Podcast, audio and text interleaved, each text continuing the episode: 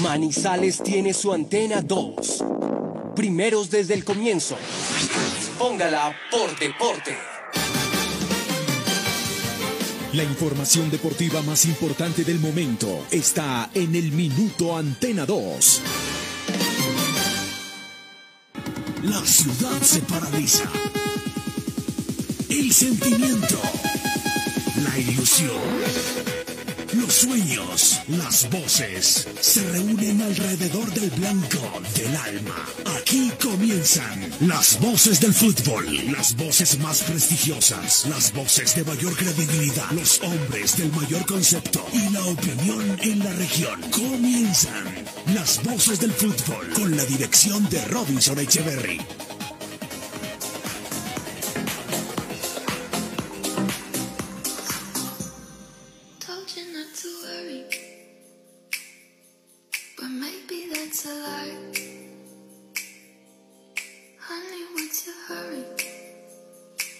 Muy buenas tardes. Qué gusto, un saludo muy especial para todos. Somos las voces del fútbol a través de Antena 2 La Cariñosa 1450. Estamos en nuestro canal de YouTube, en nuestro Facebook Live. Sí, señores, que esto aquí está como apagado. Saludo para toda la gente que hasta ahora está con nosotros, con la energía, con la alegría, como pueden escuchar de siempre, acá en las voces del fútbol para llevar toda la información deportiva, todo el petate del Once Caldas, invitados especiales noticias, todo. Acá en las voces del fútbol con reacciones, eh, los ecos de lo que fue esa victoria del Once Caldas 4 por 2 frente al cuadro Boyacá Chicó, lo que viene mañana frente a Río Negro Águilas, las novedades del Once Caldas para este compromiso.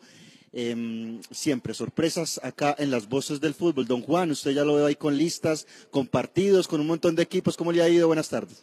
Hola, ¿qué tal Cristian? Saludo especial, muy buenas eh, tardes para todos los oyentes que interactúan con nosotros a través de redes sociales, en nuestro Twitter e Instagram, arroba vocesfutbolco. Y también estamos en eh, Facebook Live y nuestro canal de YouTube listos en vivo, como siempre, las voces del fútbol Manizales. Escriban, los vamos a leer, sus comentarios. Estamos un poquito atrasaditos con ello, pero es que el tiempo nunca alcanza entre tanta noticia, tanto análisis con profundidad. Partidos en la tarde de hoy, los juegos que a usted le gustan, Cristian, Azerbaiyán perdió 1-2 ante Serbia en el eh, grupo de Portugal, Eslovenia perdió 0-1 ante Chipre, el equipo del Mediterráneo, y esta tarde tendremos algunos partidos interesantes hablando de las clasificatorias europeas al Campeonato Mundial de la FIFA Qatar 2022. Por ejemplo, Turquía enfrentará a Letonia. Turquía viene de vencer a Holanda, que visitará a Gibraltar partidos a partir de la 1.45. Bélgica, Bielorrusia y Croacia contra Malta, algunos de los partidos más interesantes de esta, la tercera jornada en las eliminatorias rumbo al Mundial en el viejo continente. Muy interesante, ya tenemos hoy la fecha 16 del Campeonato Colombiano, Tolima Nacional a las 6 de la tarde y a las 8 y 5 de la noche Jaguares frente al cuadro Atlético Junior de la ciudad de Barranquilla. Muy bien, vamos a este corte con el café Águila Roja, el café de la calidad certificada. Colombia está de moda. Pa' pensar, pa' vivir. Quiero café. Pa' y pa' sentir.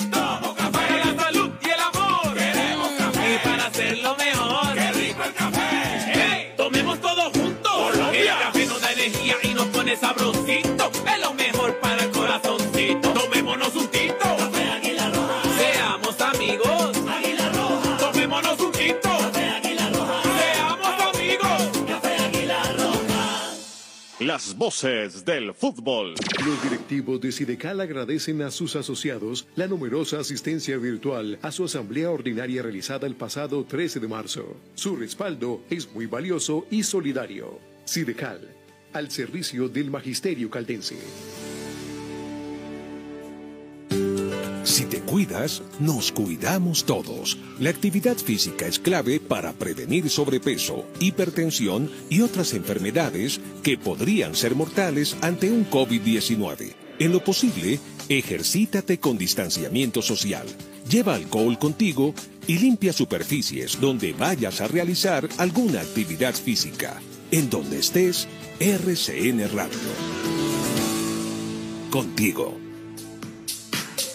Arepa casera labracita, arepa paisa de pincho, aliñada de queso, de mote chocolo, rellena de queso y jamón y muchas delicias más. Arepa casera labracita, pedidos al 874-3912. Arepa casera La Bracita, 874-3912. Visita Bogotá, visita Puerta Grande, el centro comercial de los mayoristas. Ropa, accesorios, calzado, joyas y mucho más. Los mejores precios de San Andresito San José. Puerta Grande San José, el centro comercial. Calle décima entre carreras 22 y 23. Usautos Rasautos. Usados seleccionados con buen pasado y entregados con mantenimiento. Negociaciones claras, rápidas y seguras. Gestionamos su crédito. Recibimos su vehículo de mayor o menor valor. Atendidos directamente por John Zuleta, director comercial. Usautos Rasautos, frente al batallón. Los autores y artistas vivimos de abrir puertas a la imaginación. Apuéstale a la creatividad productiva. Todos trabajamos por Colombia. El arte y la cultura son parte vital de la economía del país. Conoce más en www.derechodeautor.gov.co. Dirección Nacional de Derecho de Autor. Promovemos la creación. Hola, soy Juan Felipe Loaiza Salazar, mejor ICFES de Caldas 2022. Obtuve un puntaje de 463. Hice mi preparación en el preuniversitario Calenda. Gracias a este entrenamiento y mi perseverancia, alcancé este logro. Ahora es tu turno. Ya son siete años consecutivos en que Calenda entrena el mejor ICFES de Caldas. Calenda abrió inscripciones en sus programas. Info www.calenda.edu.co. Viaje seguro. Viaje en Unitrans. ¿Qué nos garantiza el pago del pasaje? Con el pago completo de su pasaje cubrimos el salario del conductor, el mantenimiento mecánico y estético de las bucetas, los elementos de bioseguridad para los usuarios, los impuestos municipales y las pólizas de seguros. Con el pago del pasaje contribuimos a la generación de empleos directos e indirectos y al progreso de Manizales. Unitrans, 55 años, contando con su preferencia. El concepto de la opinión y la información, nuestra razón de ser. Somos las voces del fútbol de Antena 2.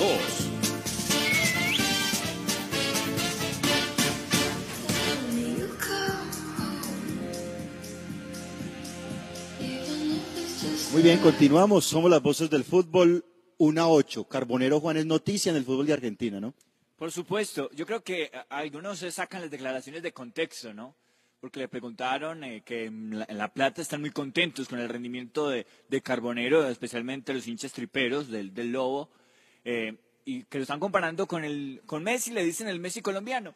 Y Carbonero dejó con personalidad, como tiene que ser, no, pues Messi es uno, es uno y que ha hecho muchas grandes cosas, y Carbonero es otro, y Carbonero solo hay, solo hay uno, dijo, dijo Johan Steven Carbonero. Pero ¿por qué se genera esto? Porque ayer hizo una sensacional jugada que ratifica el buen momento del jugador caucano, un desborde por sector izquierdo, y le sirvió el gol a Brian Alemán para empatar el partido uno por uno en la Copa Diego Armando Maradona. Gimnasia 1, Huracán 1, y así lo relataron en Argentina. El que pica por este sector es Carbonero. Carbonero tocó para Barrios. Barrios otra vez para Carbonero. Llega hasta la línea de fondo. Va bien el centro, el centro de la muerte hacia atrás. Ahí está el empate. ¡Gol! ¡Gol!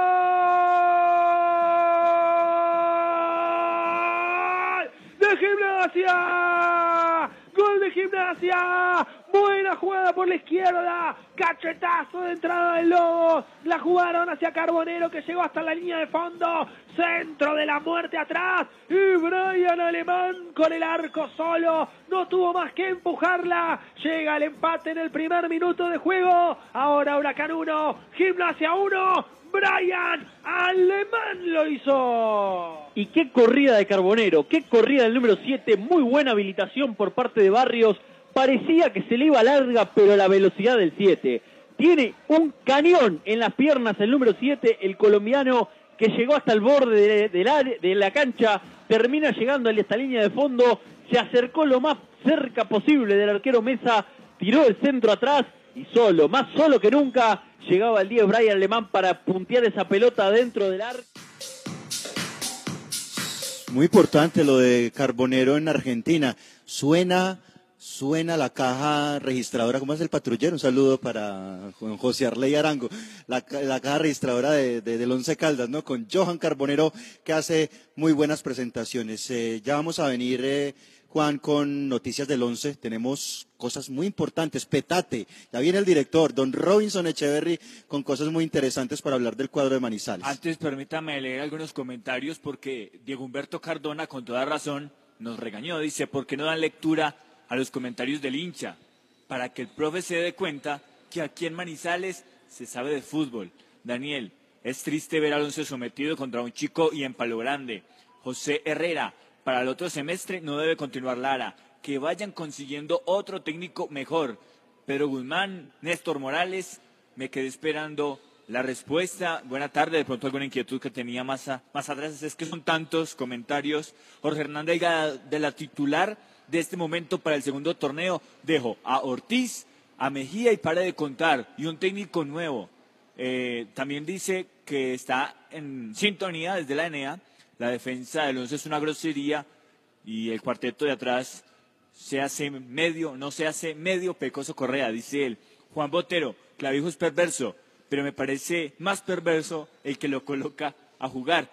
Jorge Mario Vargas, no perdemos la esperanza de que esos señores dueños del equipo no armen un equipo decente para el segundo semestre. Bueno, muchísimos comentarios, los teníamos represaditos y por ello valía la pena tener este espacio para leer a nuestros incondicionales oyentes. Muy bien, Juan, muy importante los oyentes que están escuchando nuestros espacios permanentemente, como mañana, que vamos a tener nuestro programa a la una y transmisión desde las 6.30 de Río Negro Águilas, 11 Caldas. Don Ítalo, Río Negro Águilas, 11 Caldas. Mañana a las 6.30, partido de la fecha número 16 del campeonato colombiano. Ya viene nuestro director, don Robinson Echeverry, con cosas bien importantes para contarnos con relación al cuadro 11 Caldas. Hablamos rápidamente de fútbol femenino y los que saben, ¿no? Doña Paula Rodas nos trae la actualidad del torneo que se juega en la cancha de la Baja Suiza, el quinto torneo internacional de fútbol femenino con el apoyo de la cooperativa Unitrans, que está con nosotros acá en las voces del fútbol. Escuchamos a Paula.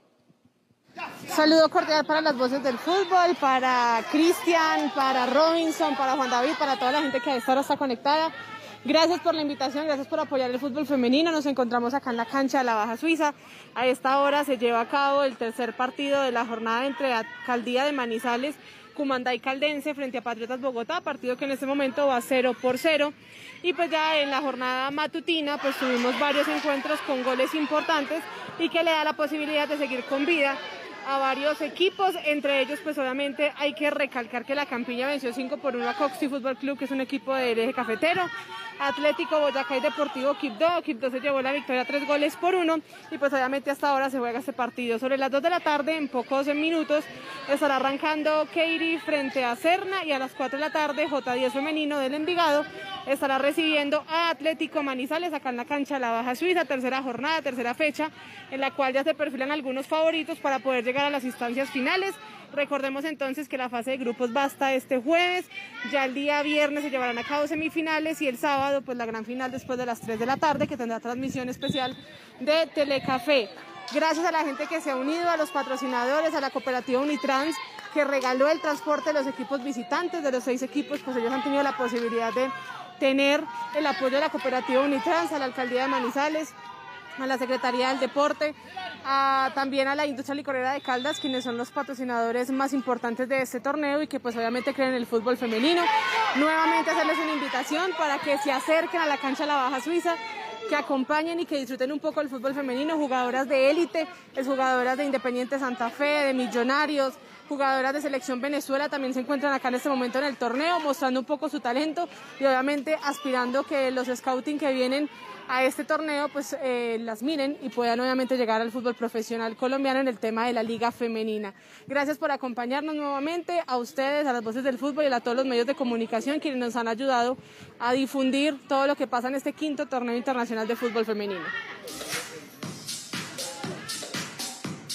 Bueno, muchísimas gracias, Paula. Un saludo para toda la organización del torneo femenino allí en la Baja Suiza y estaremos esta semana dando eh, algunos tips y algunos informes sobre este importante certamen.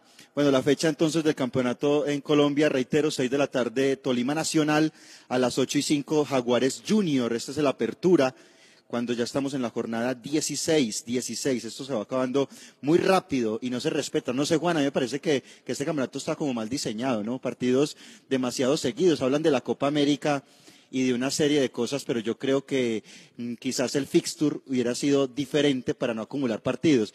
Ya van a decir, ah, es que los miman mucho, es que no pueden jugar miércoles, domingo, miércoles, miércoles, sábado, martes, pero yo creo que aquí en Colombia las, las circunstancias son distintas y teniendo consideración esta pandemia, yo creo que eh, hubiera sido mejor de otra manera. Ese es un factor a analizar por algo muy importante y no tiene nada que ver con el descanso, la recuperación, sino que en Colombia se juega más de lo que se entrena. Entonces hay partidos cada 72 horas y los equipos no tienen tiempo para entrenar y para corregir cosas. Y, cuando se tienen semanas largas, pues generalmente los equipos como que no las asimilan bien. O si no recuerde usted lo que pasó con Once Caldas, que tuvo una semana entera para entrenar previo al partido contra Bucaramanga, después del partido con Cali, y, no mejoró en nada. Antes regresó en su- y también involucionó en su idea. Y además, em, son tres meses que van a estar equipos como el Once Caldas sin fútbol. Vamos a tener eh, la Liga Colombiana 2 del segundo semestre a partir del 18 de julio, la segunda quincena del mes de julio. Entonces, realmente creo que em, eh, se hubiera podido acomodar de otra manera, acomodar el fixture, reitero, la organización del torneo, no tener quizás tantas fechas, pero sí con un rango eh, mayor de separación porque pues se, dan este tipo de situaciones. La jornada continúa mañana con América Millonarios a las 3.30, buen partido, Envigado Patriota 5 y 40, Águilas Doradas de Río Negro a las 8 de la noche frente al Once Caldas, este compromiso entonces eh, también de la fecha 16. El jueves vamos a tener Pasto frente al Atlético Bucaramanga, Boyacá Chico frente a Alianza Petrolera, La Equidad frente al Deportivo Cali a las 8 y 5 de la noche. Esto ya entonces fecha 16 del Campeonato Colombiano y la fecha 17, Juan, es enseguida, el fin de semana, cuando el Once Caldas eh, tendrá su partido el lunes frente a Jaguares de Córdoba, ¿no? Muy rápido todo esto. Muy rápido todo. Ayer se cerró entonces la jornada con ese empate que usted referenciaba entre Cali y Pasto, precedido por algunas agresiones de los hinchas al bus que transportaba a los jugadores y al resto del plantel de Deportivo Cali. Y luego uno ve en un equipo como sin confianza, eh, sobre todo por el gol que hace Pasto en, salida de un saque de banda del propio Deportivo Cali, un golazo de Almir Soto, eso sí, pero luego sin eficacia, sin profundidad, las pocas que tienen las cerran eh, Ángelo y Marco. Afortunadamente se encontraron ese, ese penal y digamos que el campeonato ha sido benévolo por- con Deportivo Cali, porque sigue abusando de sus ahorros en materia estadística y aún sigue en el grupo de los ocho. Y aún sigue, pero obviamente con un bajón notable. Son ocho partidos ya sin ganar de- del cuadro azucarero. el séptimo lugar de Cali está pegado, no, no, con eso. no. Eh, no, yo le había dicho, señor, yo le había dicho, es que primero, no, pero es el liderato, que no, que, que yo no estaba diciendo cosas ahí. En fin, comentarios van y comentarios vienen. Muy bien, eh, Juan, antes de ir con Robinson y con invitados, vamos a, a hacer, eh, digamos que un, un compendio general de, de esto que, que se viene manejando en el cuadro Once Caldas. Ya venimos con más información y con más datos interesantes. Eh, ya tiene el equipo blanco en este momento eh, ubicado en la decimoquinta posición. Tiene eh, parcialmente 12 puntos de 42 disputados. El cuadro de Manizales es una diferencia de menos 4. Importantísimo ganar, como ocurrió justamente en el compromiso anterior frente al cuadro Boyacá Chico, los el 4 por 2. Pero ahora entonces eh, es importante seguir acumulando puntos, Juan. Se vienen partidos claves importantes para eso. Recordemos que aunque el Once Caldas no está en riesgo para descender eh, para el año entrante, que entre otras cosas hay una propuesta allí en el aire que todavía no se ha materializado, eso tendrá que voltarse en asamblea con los presidentes de clubes, todavía no se ha materializado. De todas maneras es importante sumar puntos pensando en ese registro y sobre todo, Juan, detallando las formas futbolísticas del Once Caldas y para eso son importantes estos cuatro partidos. Ya acá, si se suman seis, si se suman siete, si se suman cuatro puntos, pues no será tan relevante como si realmente encontrar una ruta de juego, unas formas futbolísticas. Eh, tenemos un ejercicio preparado para mirar posición por posición cómo está el once, pero más que eso, Juan, yo pensaría que es importante que el cuerpo técnico se enrute para saber realmente qué es lo que quiere, a qué quiere jugar este equipo y para dónde vamos, ¿no? Yo, yo creo que las cosas no son excluyentes. Hay que hacer puntos y hay que sembrar una semilla desde lo futbolístico. Hay que dejar algo, una base futbolística para saber cómo se va a afrontar la segunda etapa. Porque el técnico habla de una filosofía futbolística que me parece no está asentada. Y algo tiene que dejar porque no se van a ir todos los jugadores de Once Caldas en este primer semestre, van a quedar. Y a partir de esas buenas sensa- sensaciones y de esa confiabilidad en el juego, se tiene que empezar a construir equipo, lo que hemos hablado aquí desde hace mucho tiempo, para lo que viene en el segundo semestre, que es cuando verdaderamente queremos ver un Once Caldas con los tres meses de vacaciones o de preparación que va a tener para el próximo año más consolidado. Pero lo uno no es excluyente de lo otro. Hay que fortificar esa base futbolística y hacer puntos, porque 12 puntos en una campaña es, es, una, es una acumulación para descender. No es suficiente hacer 12 puntos. Te permiten estar tranquilo en el sistema de descenso los 30 puntos que hacía Boder, los 29, 28 puntos que hacía Boder que tampoco le alcanzaban para clasificar. Pero con eso, digamos que no había problema. Pero hacer 12 es supremamente, eh, supremamente eh, peligroso para el, para el futuro próximo del- de la tabla de promedio o del descenso. Eh, yo, yo todavía quiero, quiero entender a qué juegan los equipos de Eduardo Lara. Eh, Juan, hemos visto a través del tiempo, cuando el técnico estaba en Envigado, unos pasajes con América, todo su proceso en Selección Colombia, de por lo regular ver equipos ordenados relativamente, equipos que, que desde el punto de vista ofensivo buscan, buscan alternativas y opciones para llegar al arco, pero que sobre todo parten del orden.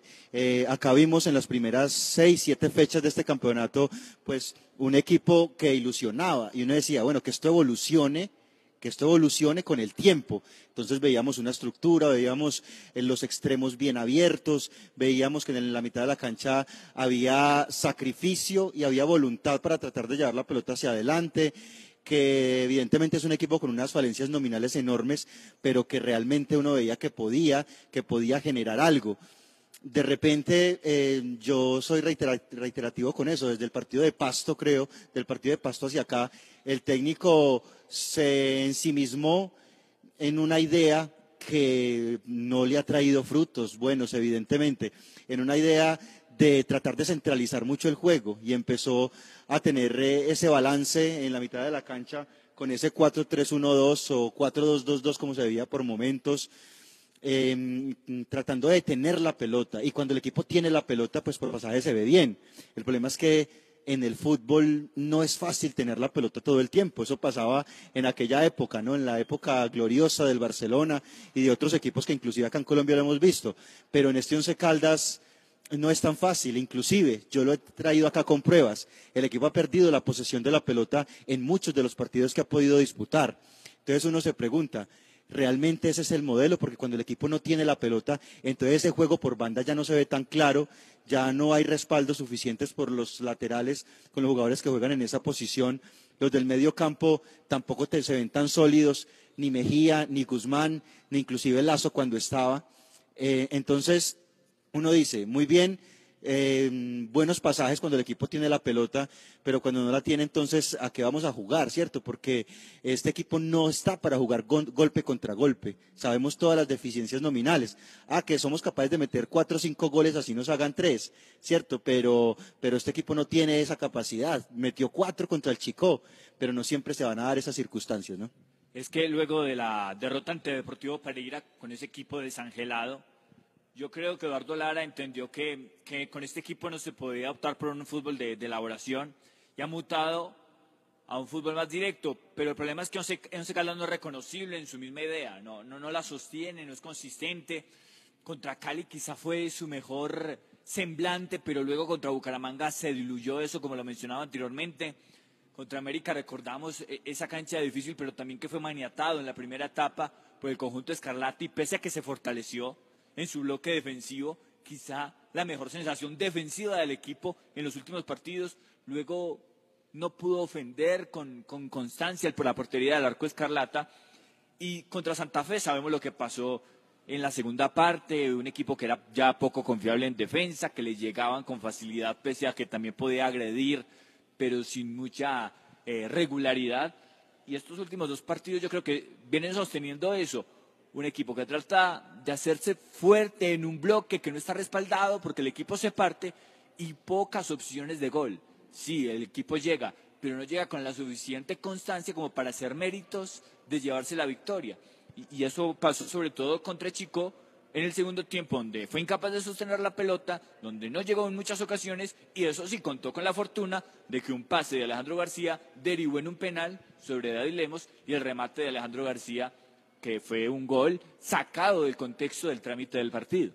Bueno, Juan, estos análisis seguirán. Yo creo que ya la gente sacará sus conclusiones.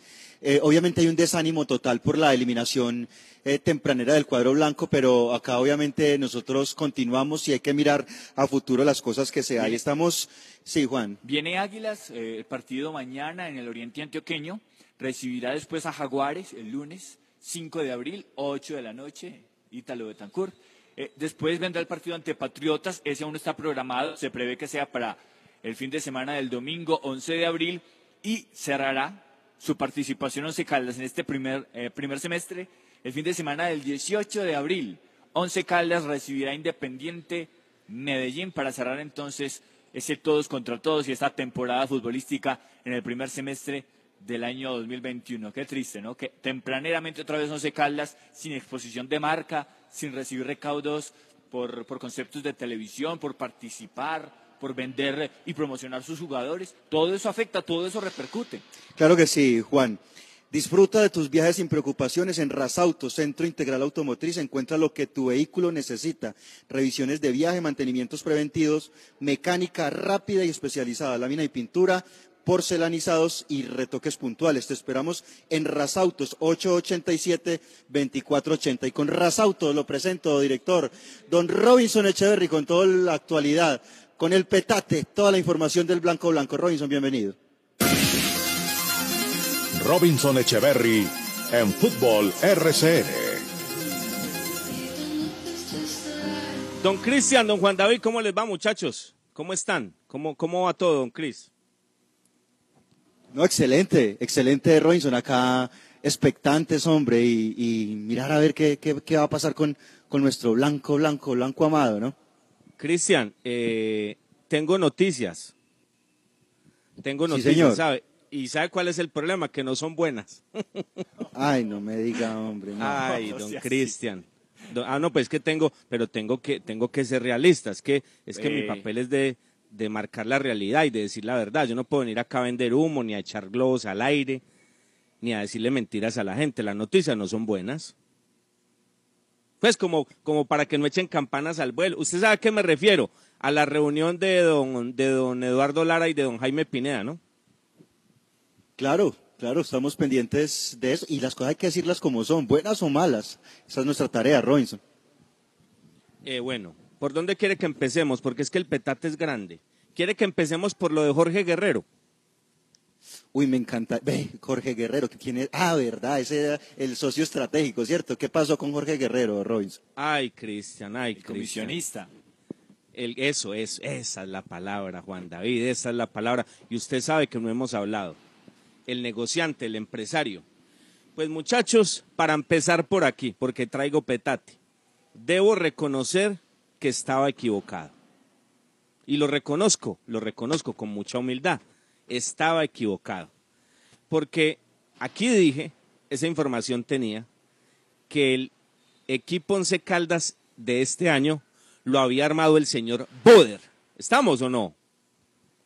Claro, Aquí lo había, claro. ah, Yo lo había dicho, pues, lo había dicho, lo digo en primera persona y asumo la responsabilidad. ¿Y es que no fue Boder? ¿No fue Boder? Pe- Pero, pero Robinson, eh, el profesor también eh, manifestó que, Lara, que cuando llegó aquí ya habían unos jugadores que él no había pedido y que con esos jugadores iba a Bueno. trabajar. Pues muchachos, aquí va el tema. Aquí va el tema. Petate grande hoy, para que apunten pues, ¿no? Miren pues, ¿cómo va el tema? Para empezar por lo de Guerrero. Primero, me da culpa. El equipo no lo arma Boder. El equipo lo arma Guerrero. Guerrero armó el equipo. ¿Cómo? Guerrero trajo, Guerrero trajo a Baloyes, Guerrero trajo a Valencia, Guerrero trajo a Valanta, Guerrero trajo a Joyber y Guerrero trajo a Romero. Le repito, a Baloyes, a Valencia, a Valanta, a Joyber y a Romero. Eh, a Valan- eh, un- yo creo que el único que ha servido es Joyber, ¿no? ¿O me equivoco? Es el que más ha servido, Joyver, el central, que además ha actuado como lateral. Lo, lo de Romero, Bueno, en- lo de Romero sí lo entonces- teníamos claro porque fue el último que llegó y también Fue pues, el es último. cuota de su hijo, que está comenzando en este mundo empresarial, ¿no? De representación eso. de jugadores. Por eso le digo. Entonces, ¿qué pasa? Antes de llamar a Lara, Cristian, ojo pues, antes de llamar a Lara llaman a Torrente. Pues porque es que aquí, aquí Cristian, no vamos a esperar que la reunión pase y que Lara, Lara va a pedir y yo voy a decir al aire acá que le van a contestar, Cristian. Me voy a anticipar, me permiten anticiparme, ¿no? Entonces, para que no le vendamos cuentos a la gente, por eso digo que las noticias no son buenas, ¿no? Eh, entonces le dicen a Lara, perdón, perdón, antes de llamar a Lara, llamaron a Torrente. Llamaron a Torrente. Y Torrente les dijo, no muchachos, muy queridos, me encanta Manizales, me encanta la noche de Manizales, las mujeres en Manizales son muy lindas, pero no hay nada, no cuenten conmigo. ¿Ok? Eso es lo primero. Torrente les dijo, no. Todo este petate salió hoy de una llamada al territorio antioqueño, ¿no? Entonces, don Cristian, cuando Torrente les dice no y Boder les había dejado tirado el tema, aparece la asesoría del señor Guerrero y la llamada no se hace a territorio antioqueño, sino que se hace a territorio vallecaucano. Y llega Lara como director técnico del Once Caldas, entre otras cosas, a muy bajo costo. Hoy quedé aterrado, estaba abrumado, menos mal estaba sentado cuando me enteré el sueldo. Pero yo aquí de plata no hablo. Jamás hablaré de plata porque esa es la plata del señor Lara. Yo en eso no me meto. Pero uno va entendiendo cosas, ¿no?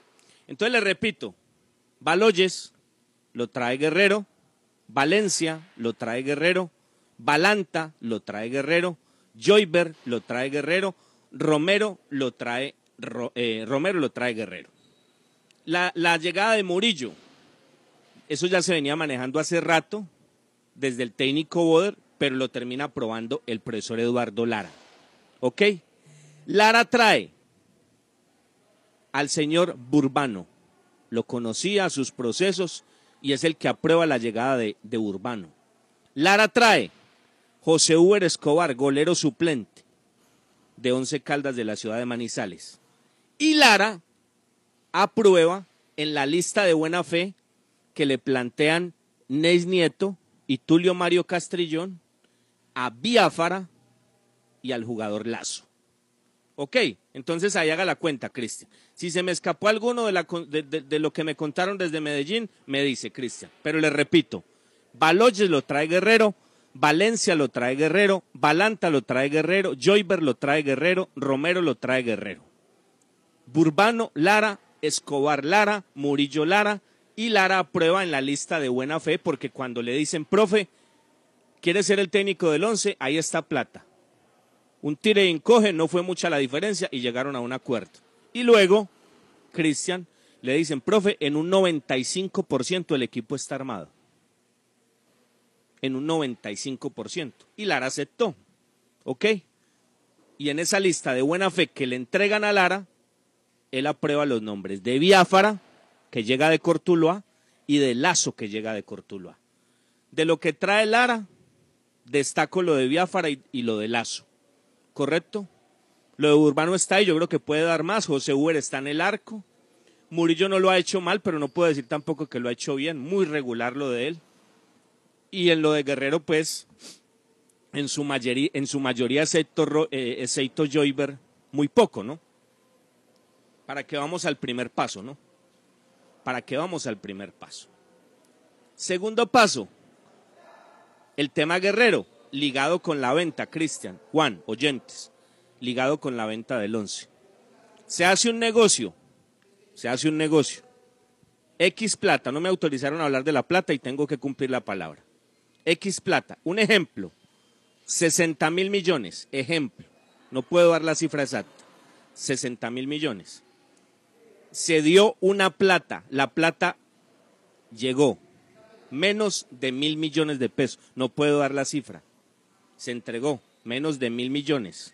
A los seis meses, X plata. A los 12 meses, otra plata. A los 18 meses, otra plata. Pero negocio no hay. Negocio no hay. aquí se aplica, Cristian, eh, por los incumplimientos que tuvo la gente que estaba proponiendo comprar Once Caldas a través de Guerrero, el título de pena. Y por eso esa plata se pierde y esa plata le queda a Jaime Pineda. No al Once Caldas. Ojo lo que estoy diciendo. No al Once Caldas, a Jaime Pineda. Porque el que está vendiendo es Jaime Pineda. El 98% de las acciones que están a la venta, porque esa es la noticia, así me lo dicen, a la venta estamos, a la venta estamos y ya voy a hablar de cifras. Ya voy a hablar de cifras. Entonces, el 98% que ellos quieren vender, quieren vender, es el paquete de Jaime Pineda, de Tulio Mario Castrillón. Ya los minoritarios no tienen nada que ver. Ahí se está vendiendo es el paquete de don Jaime, Tulio y compañía, lo que pertenece a Kenworth de la montaña. ¿Ok? Entonces, esa plata que ellos dieron para pisar el negocio, por decirlo de alguna forma, para que la gente me entienda en, en, en, una forma de calle, lo voy a decir en un término de calle, esa plática se les perdió, porque les aplican el título de pena y la plata se pierde, comillas, ¿no? Comillas. La relación con Guerrero no existe, esa fue la orden que dio don Jaime. Nada que ver con Guerrero, nada que ver. Su asesoría terminó, los jugadores que llevó ya los llevó, cumplirán contrato en el mes de diciembre y a Guerrero simplemente le dejan la puerta abierta porque él dice, dice Guerrero, Cristian Juan y Oyentes, esto dice el señor Guerrero, que él tiene la forma de, de recomponer el negocio o de buscar otro comprador. Entonces le dice don Jaime, no, no se preocupe, no se preocupe, el equipo está a la venta, la cifra es esta y usted puede traer un, comprador mañana. Eso sí, Cristian, Juan, oyentes, lo digo, voy a mirar la hora, una 36 en Colombia. Eh, posibilidades de que este negocio reviva, cero. Y eso sí, me lo advirtieron desde Medellín esta mañana.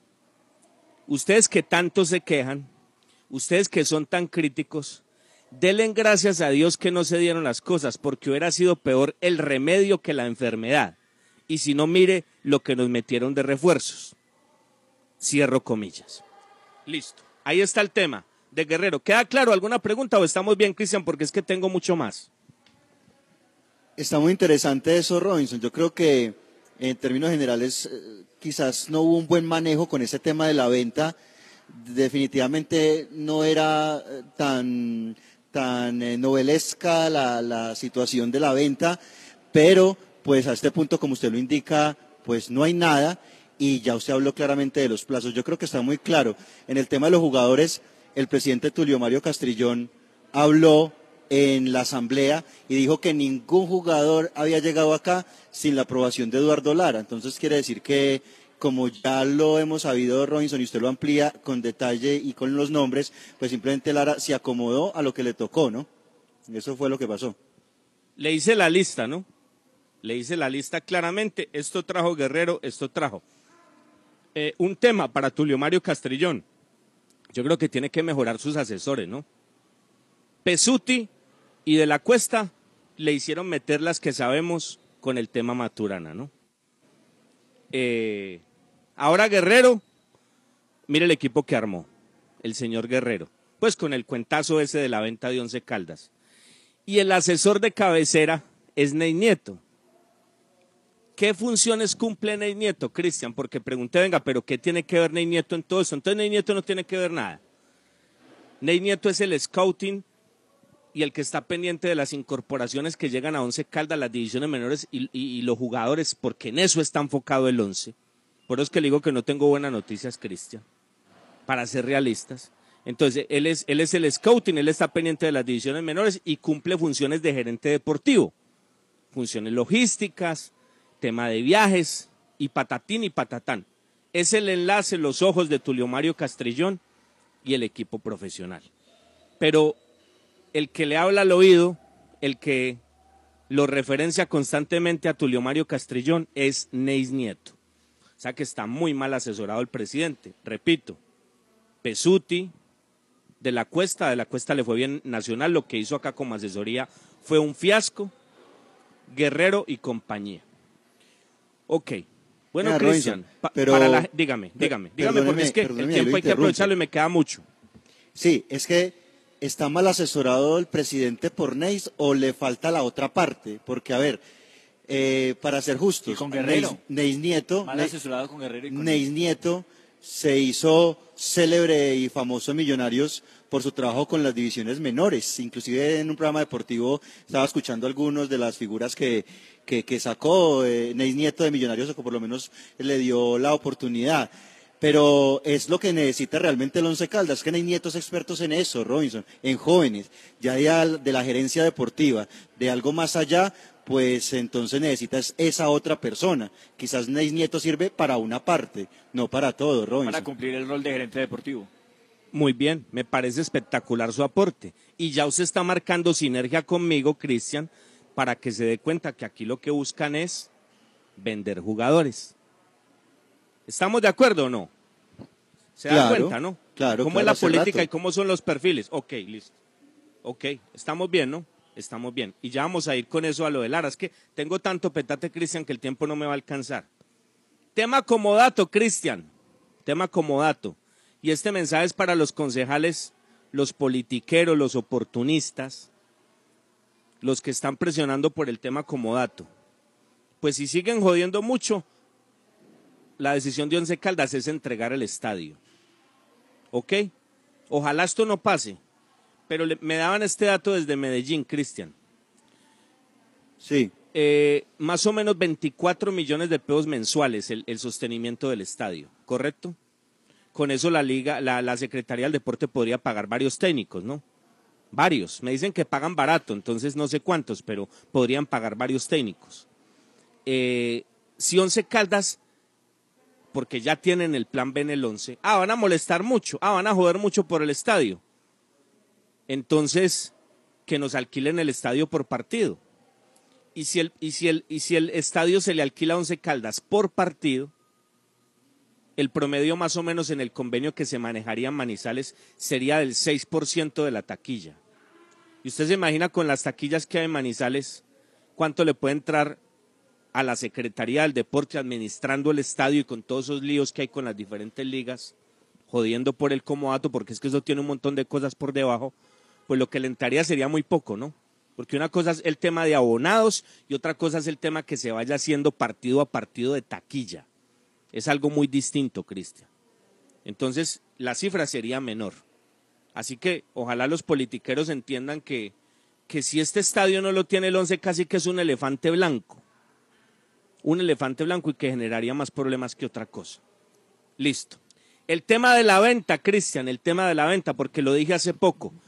Y yo no me sonrojé, pero lo tenía que preguntar. Quedaron extrañados ante tanta, an- an- ante, ante la posición mía que fue tan directa.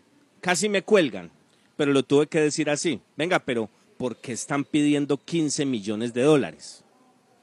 Muchachos, me dieron estos dos ejemplos y me dejaron frío. Ok, para los que están haciendo cuentas y los, como los del grupo blanco, los del humo blanco, los de los del sartén blanco. Yo no sé, hay un grupo por ahí que quieren disque reunir una plata para comprar al Once Caldas. Entonces, el tema es el siguiente. Me dieron el ejemplo, estoy buscando acá mi libretita donde, donde apunté esto. Pero, Busque pero es bien, sencillo, es sencillo, Cristian, mire, es sencillo. Aquí está. Me dijeron esto. Ah, listo, señor. Usted le va a colocar entonces precio a lo de nosotros. Por eso le digo, casi me cuelgan el teléfono, pero logré sostener la llamada. Pues mira el siguiente dato. Por Envigado, el abogado Valero dio 35 mil millones de pesos.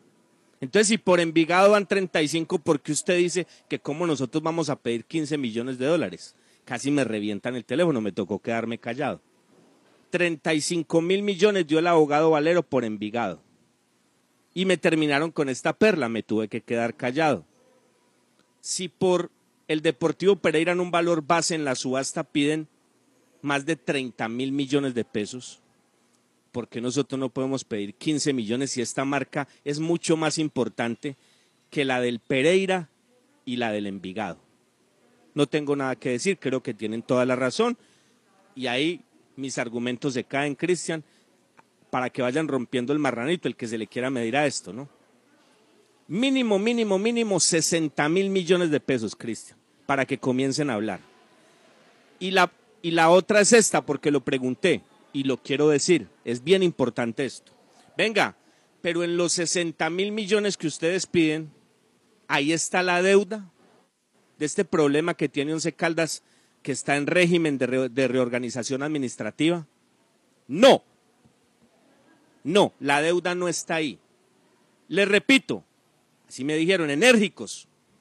Estamos vendiendo el 98% de las acciones del Once Caldas. El noven- eh, perdón, de las acciones de, de- de- de don Jaime Pineda y, lo que le, y el paquete accionario de Tulio Mario Castrillón. ¿Ok? E- eso es lo que estamos vendiendo nosotros. La deuda queda ahí. ¿Y cuál fue la explicación que me dieron de la deuda? A hoy son más o menos 18 mil millones de pesos, pero los plazos son muy largos. Los temas muy blandos, la deuda es muy manejable, entonces quedaría como un tema casi que de manejo operativo, como un gasto operativo. Unos 600 millones de pesos al año, unos 50 millones de pesos al mes, que para las cifras que maneja un club de fútbol son absolutamente manejables. Entonces, que quede claro, ¿no? Para los que, para los que dicen que, que están en un plan para comprar el 11. Mínimo para ir a la mesa, 60 mil millones, ¿ok? Y la deuda no está ahí. Como me aclararon otra, que la tengo que contar, y tengo que reconocer que no, no la tenía clara. Ah, usted se la pasa diciendo que esa no es la sede del 11, que esa es la sede de don Jaime. Eso no es así. Pues muchachos, me explicaron. No es mucho lo que tiene el 11, pero tiene un pedacito. Una cancha es del 11. Tendríamos que pedirle el favor a don Carlos García a ver si nos, si nos mostrara las escrituras, pero así me lo explicaron desde Medellín. Esos, esos potreros son de don Jaime. Esa casa es de don Jaime. Esa otra parte es de don Jaime. Ah, pero esa parte allá de las canchas es del 11. Para que lo tenga claro y para que no diga que estamos entrenando en la finca de don Jaime. Ok, Cristian, lo aclaro, ¿no? Porque así lo decía. Entonces, Once Caldas va a entrenar a su cancha de Chinchiná. Así lo voy a seguir diciendo. Once Caldas va a entrenar hoy en la cancha que tiene en Chinchiná. Porque la casa, los potreros y todas esas otras zonas son de don Jaime. Pero Once O sea Caldas que- tiene una cancha. Ok. O sea que ya me puede devolver todos esos regaños cada vez que yo decía a la sede social y deportiva del Once Caldas. Ya, ya, a veces, o sea, ya no es la sede, sino la cancha, ¿cierto? La cancha del, del Once Caldas. la parcela. La parcela. Robinson, mire, en ese tema de, de, la, de la parte de la venta del equipo, mm, del precio, del costo, yo creo que se han extralimitado los valores. Yo creo que sigue teniendo eh, firmeza la teoría suya de que realmente el valor está muy elevado. Eh, se han extralimitado los valores de los demás equipos y claro, si usted compara Once Caldas con Envigado, pues claro, el Once Caldas tiene que valer más que el Envigado, lo que no justifica que esos valores estén, estén ajustados a la realidad, ¿cierto? Que es lo que está pasando en este momento. Ahora, Sí, pero dígame. Ahora se conoce un monto claro a partir del cual se puede entender cuál es el parangón en el que estamos situados y cuál es el precio que piden ellos porque estábamos como, como parados en un sitio donde decíamos es que los dueños de los piden para no vender. Bueno, este es el monto y es muy importante conocerlo. Bueno, eh, estamos, ¿no? Va el, Sí, señor. técnico con, va el técnico con una lista. ¿Ok? Va el técnico con una lista. Y esto fue lo que más preocupado me dejó. Lo otro, pues uno ya sabe, Cristian, un comprador no va a aparecer mañana. Eso es mucha plata. Ojo, Cristian, esa es una base, pero como me decían, ah, con la plata en la mano, hablamos, Cristian, ellos son negociantes. Entonces, ante los argumentos que me dieron de Envigado y de Pereira, pues yo no tuve nada que decir, pero una cosa es hablar acá de 60 mil y otra cosa es un ejemplo, tener 50 mil en la mano, 45 mil. Ese tema es muy diferente. ¿Ok? Para que quede claro. Eso es negociable, Cristian. Y ellos están abiertos y quieren vender el equipo. Para que quede absolutamente claro. Pero lo valoran en lo que ellos consideran son los legítimos dueños. ¿Nos gusta? Pues no, pero es la realidad, Cristian, es la realidad. Entonces, va Lara con una lista. Cristian, el único jugador que termina contrato es Sebastián Hernández. ¿Ok? Es Sebastián Hernández. Hay tratativas por Ortiz, hay tratativas por Lemus, habían unas por Mender y están frías. ¿Ok? Y aquí no van a llegar más, Cristian, y esa es la noticia, me- lo digo, una, una 49, ¿no? Primero, el técnico va a seguir siendo Eduardo Lara. Y me contaron algo que me preocupó mucho. Como se emocionan con nada, ya están hablando, venga, le renovamos, es que usted termina en diciembre.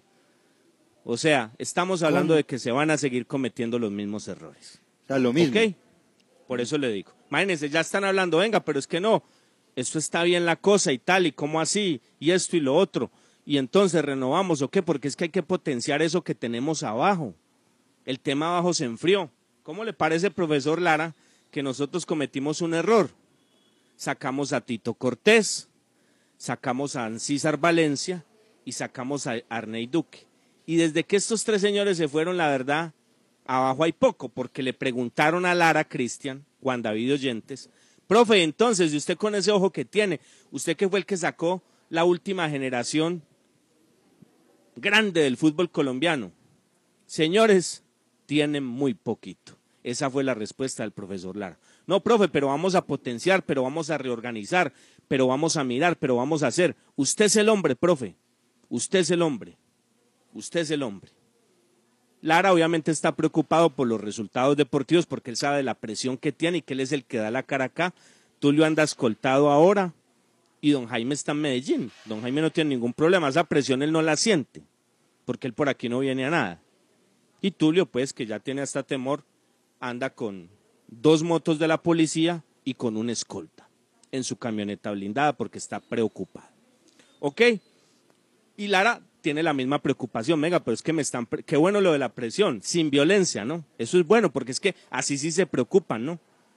Ah, pero si la barra está callada como anteriormente estaba, entonces claro, ahí estaba el moreno, sin ningún problema, para arriba y para abajo. Pero si se ejerce presión sin violencia, sin violencia, pues no, no entra el técnico por lo menos en esa zona de confort. Esa presión no la va a sentir el dueño porque él está en Medellín. Y pues don Tulio, ya, ya conté cómo se mueve. Tiene dos motos de la policía en este instante y una escolta personal. Pidámosle a Dios que no pase nada y pidámosle a Dios que aquí la presión se ejerza sin violencia. Cero violencia. Esos ejemplos de Cali y de, y de Armenia, por aquí no los queremos ver, muchachos. Para nada, no. En la campaña, muchachos, jueguen por el 11, no por la Kenworth. Ahí- hasta ahí está bien la cosa. Pero cero violencia. Cero violencia, pero que la presión siga. Porque es que si no, la zona de confort entra. Y por esa presión y por la preocupación del técnico, porque sabe que tiene la gente encima, entonces él va con una lista. Pero, Cristian, aquí no van a llegar Pero más de cuatro eso, jugadores. eso, aquí no van a llegar eso. más de cuatro jugadores. Y para que se bajen de la nube, Cristian, de un nivel normalito. Por eso le decía, Cristian, no tengo buenas noticias. Ah, de pronto el técnico mañana sale en la rueda de prensa. Yo incluso le pro- eh, interroguémoslo por eso, Cristian. Usted sabe que se lo dije. Lo estoy contando y cuando yo digo algo acá es porque tengo los suficientes argumentos. Yo no vengo acá a, meter corriente, a hablar de ventas, de cosas raras. No, no, no. Aquí lo que decimos, lo decimos porque tenemos argumentos. De hecho, por eso entró hoy tan tarde al programa. Entonces, Cristian, eh, ah, que van a llegar hombres, sí, van a llegar pero no esperemos la gran inversión, no esperemos 8 o 10 jugadores, de, de hecho no hay cómo traerlos. Hoy vamos a hacer ese ejercicio, Cristian, usted sabe que lo teníamos preparado, lo haremos mañana, lo haremos mañana, porque el tiempo hoy se acabó. El hecho es que la lista la tiene Lara Cristian, pero aquí no van a llegar más de cuatro nombres. Y eso depende de la salida de Ortiz, de la salida de Lemos, porque el único que termina contrato y que en un 99% va a salir es Sebastián Hernández. ¿Ok? Creo que también, Robinson, lo habíamos manejado extra micrófono. Jugadores, eh, varios, eh, todos con contrato a diciembre de este año, ¿sí? Que el único era Sebastián Hernández, ya ratificada la noticia con su fuente, es el único jugador que termina contrato a mitad de año. Y ya, lo que usted comenta con respecto a la temporada que viene, pues sigue siendo preocupante porque entonces eh, los mismos con las mismas. Mi profe, ah, y hay otro detalle, Robinson, están dando eh, le están dando la razón a los que hemos dicho que el equipo evidentemente está mal conformado, porque cuando usted encuentra un equipo en la posición 17 y en la posición 15 y usted piensa dejar al técnico, entonces está diciendo Tulio, sí, sí, sí, armamos lo que no era. ¿Sí? Eh, Cristian, venga, Cristian, pero, le- pero, eh, pero venga, Juan, Juan, pero perdóneme un instante, Cristian, pero es que usted no, usted no está entendiendo mi mensaje. Cristian, está Sí. claro y evidente. Aquí lo que buscan es sacar jugadores, Cristian. Por eso lo van a dejar. Por eso lo van a dejar, Cristian. Es que le coloqué, sin decírselo directamente, le hice toda la radiografía, Cristian. Por eso le hablé de Tito, por eso le hablé de Ancísar, por eso le hablé de- de- del señor eh, Ernei Duque, los que salieron. Hoy en día hay muy poco, Cristian, y ya Lara hizo el diagnóstico. Y eso es lo que están pensando ellos, en potenciar eso, porque de ahora lo que tienen Mender, Carriazo, Lemus, eh, Estacio, ta, ta, ta, eso viene de un proceso anterior, Cristian. Eso era del proceso cuando estaba Paniagua. Eso no es de este proceso. ¿O, est- o- o hace cuánto están ellos ahí? Correcto, entonces barrieron y no encuentran nada, Cristian. Tiene razón. Aquí el Claro. tema está para sacar jugadores y, el, y, el, y, el, y el técnico perfecto para eso es el profesor Eduardo Lara. Cristian, mire, le cierro con esta, le cierro con esta. Once, esto que no se les olvide, muchachos. Once Caldas está en régimen de reorganización administrativa. Entonces, excedentes operativos acá no van a, no van a llegar a los accionistas. ¿Por qué? Porque la ley no lo permite, Cristian. La ley dice que debe pagar las acreencias. Ok. Entonces le coloco un ejemplo. En el balance ustedes entregaron. Once Caldas perdió el año pasado, ¿cuánto fue? 1.300 millones. Un ejemplo. 1.300 millones. eh, lo, de la asamblea pasada, Cristian, de la semana pasada. X plata, veo que no, veo que no, no la tienen ahí. X plata, un ejemplo, perdió 1.500 millones. Esa plata la coloca don Jaime. En abril, en abril, faltan 100 millones. Esa plata la coloca don Jaime. En mayo, faltaron 500 millones. Esa plata la coloca don Jaime. Se vienen tres meses sin fútbol. Tres meses sin fútbol. ¿Ok? En junio faltaron 1.200 millones. Esa plata la coloca don Jaime. Cristian, ¿y usted cómo cree que van a sacar la plata? ¿Cómo cree que la van a sacar? La única vía que tienen, Cristian, porque el equipo no puede tener más acreencias, es la venta de jugadores, Cristian. Es la única forma, esa es la figura. ¿Ok? Entonces, muchachos, muchachos, a pensar cómo recogemos los 60 mil millones. Porque aquí esto únicamente está pensado en sacar jugadores. Y como dirían por ahí, le da más pena a una vaca cuando la ordeña. Así está el tema de los señores de Medellín, únicamente para sacar jugadores, Cristian. Por eso le digo y por eso le hice la radiografía y por eso le conté lo de Eduardo Lara.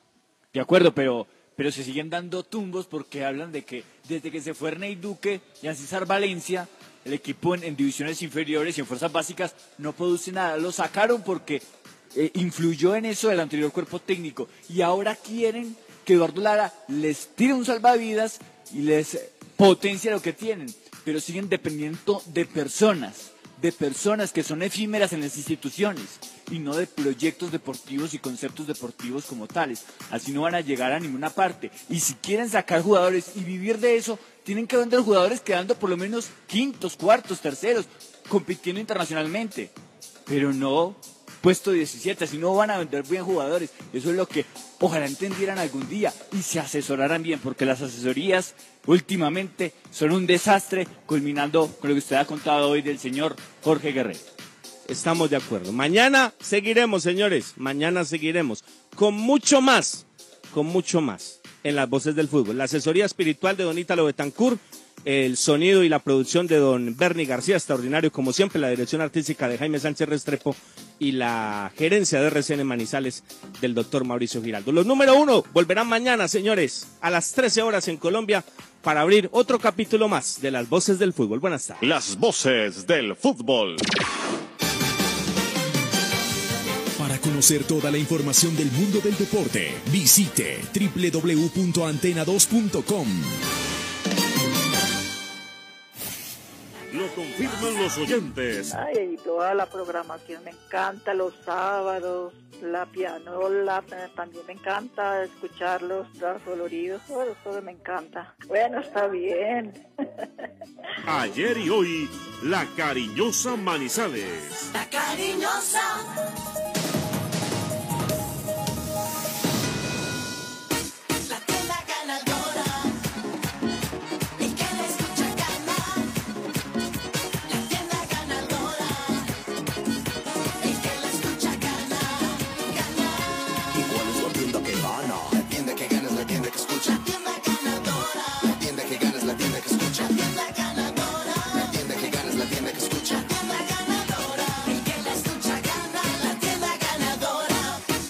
Agenda Ganadora, un programa que piensa en los tenderos de Colombia. Entretenimiento, actualidad, humor y buenas noticias. La tienda ganadora.